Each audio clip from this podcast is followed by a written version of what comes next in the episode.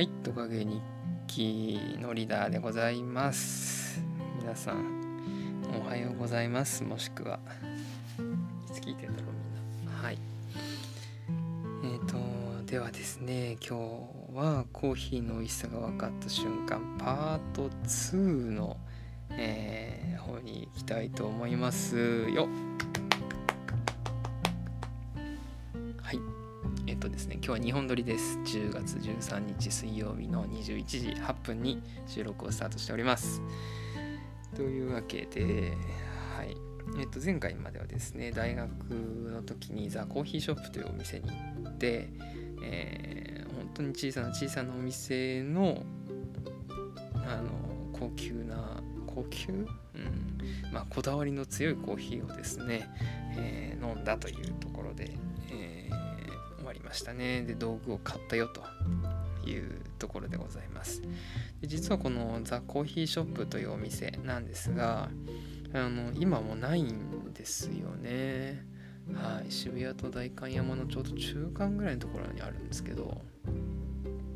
残念ながらもうそこにお店はなくてですね、えーっと、そのコーヒーショップ、ザ・コーヒーショップで売っていた豆の焙煎所が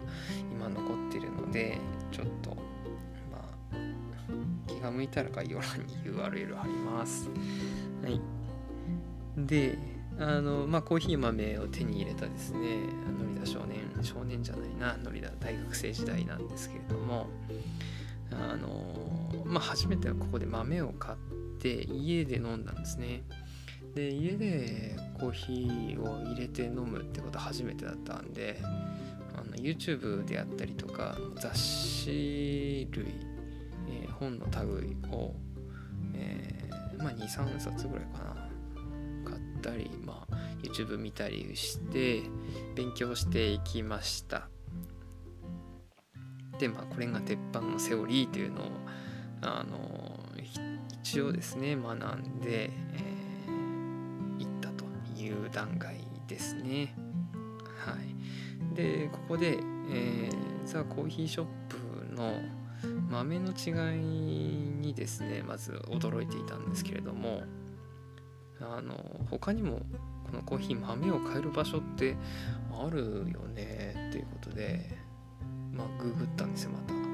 単純なんですけど。はい。でまあ調べたらいろいろあると。で横浜の方にいるんでなんか近しいところあるかなって言って初めて、えー買いに初めて買いに行ったというかまあそれを目的に買いに行ったのがコーヒー問屋というですね。横浜にまあ他にもあるか。つくばとかにもあるのかな。はい。あのコーヒー問屋というところがありましてでそこでですねあの結構いろんな種類のコーヒー豆が売っているんですね。そしてあのお値段も結構安めにあの販売されてるんですよ。もうおすすめのコーヒーとか言って店頭に並んでるものは 100g 焙煎前で、えー350円とか。結構まあまあ安くてですねあの買いに行ってました。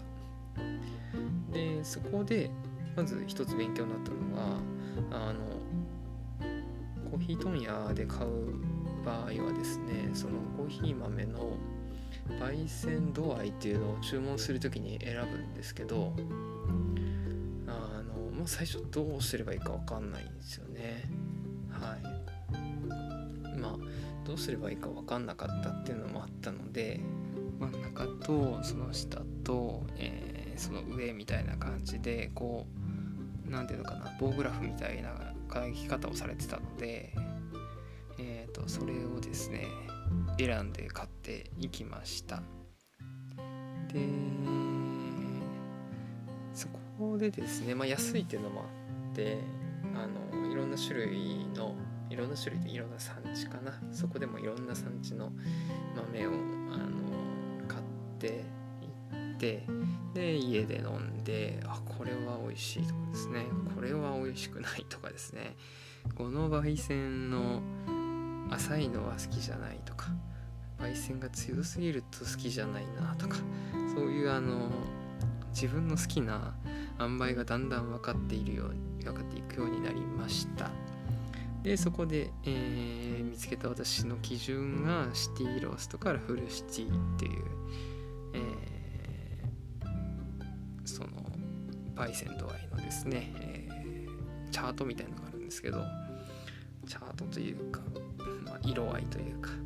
えー、があるんですがそこが、まあ、自分のスイートスポットだなということで、えーまあ、学んでいきまして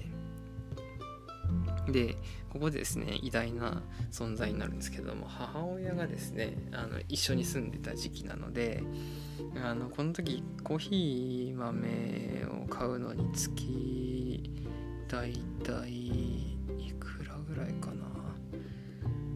7,8,000円ぐらいは使ってたんですかね。バカみたいに買ってたと思うんですよ。っていうのをあのまあ入れるから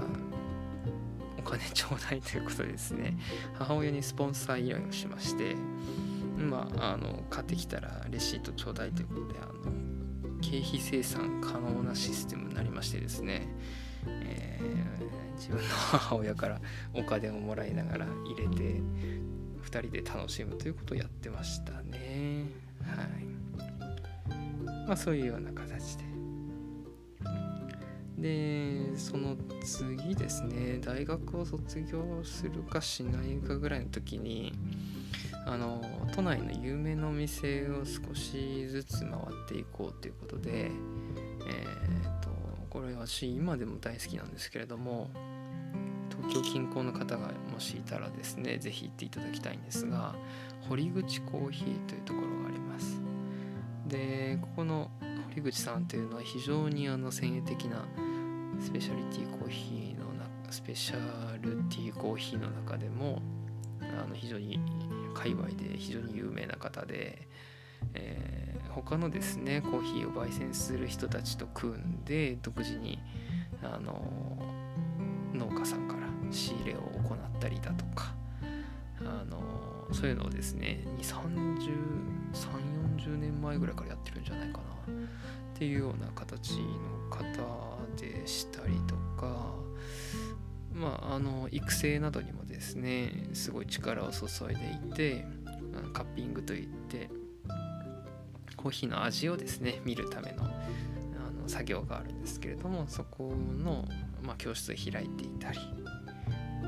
いろいろですねコーヒー界への貢献をすごいされている堀口さんという方がやっているコーヒー屋さんがあります。でこの堀口コーヒーのあのびっくりしたのはその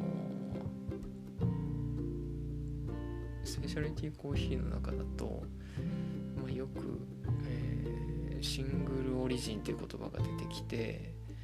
ーと、一つの産地を、えー、まあ、混ぜず他の産地と混ぜずにですねその一つの場所だけのものを飲む。いうのがあるんですね。まあ日本茶で例えると、えー、静岡茶であったりとかあと例えば名古屋じゃないや。えー、っとなんだろうね。あと狭山茶とか。全然産地違いますけど。あと鹿児島の方のチラン茶とかですね。あとお米でいうと沼産とかそういうあの、まあ、産地ごとの特徴を楽しめるっていうですね、えー、シングルオリジンという考え方がありまして、まあ、それをですねすごい単体でも美味しいものを掛け合わせて全く新しいブレンドを作ろうというのが森口コーヒーさんで、まあ、結構行われていましてそのシングルオリジンが一番いいと私は思っていたところにですねその焙煎じゃないや、えー、あえてブレンドしていくっていう作業がすごいあの何て言うんだろう興奮したというか。はい。あの非常に楽しく飲んでましたね。もう目見開いて。うわ何これって言いながらですね家で飲んでたり、まあ、店で飲んでたりしたことがありましたね。はい。でまあそんな感じでですね、えー、いろいろなコーヒーに出会って特にあの記録を取っていたりだとかあのはしていないんですけれどもまあその産地であったり焙煎度合いであったり生成方法であったりそのいろいろですね比べて違いが分かってでこういう味が自分の中で好きなんだなとか苦手な味があるんだなとかで苦手な味の中でも例えばアイスにしたら美味しいとか逆に私自分でコーヒーを、まあ、ブラックでよく飲むとは言いつつ、えー、カフェオレであったりカフェラテであったりそういったミルクで割るものも大好きなんですよ。でまあそのミルクに合わせてすごい美味しかったとかですねいろんなあの感動がありましてまあその大学の時にですねザ・コーヒーショップというところで、え、を起点にこうグググとそのコーヒーへの興味感動であったり解像度であったり、えー、いうのがガンガン上がってきたような感じでしたね。はい。でまあ社会人になってですね今度はあの道具がだんだん欲しくなってきましてで あのいるの？っていうぐらい集めたんですけれども 結局使ってるのはほんの一部で今それしか表に出ていないんですがあの、まあ、雑誌もいろいろ読んでこういう道具がいいなって言っていろいろ試した結果残っているものというのをまた次回お話しできればと思います。なので次回はあのコーヒー飲むための道具って何が必要なの？というところを、えー、楽しくお話しできればなと思います、えー、今日もお聴きくださってありがとうございました。ドリダーでした。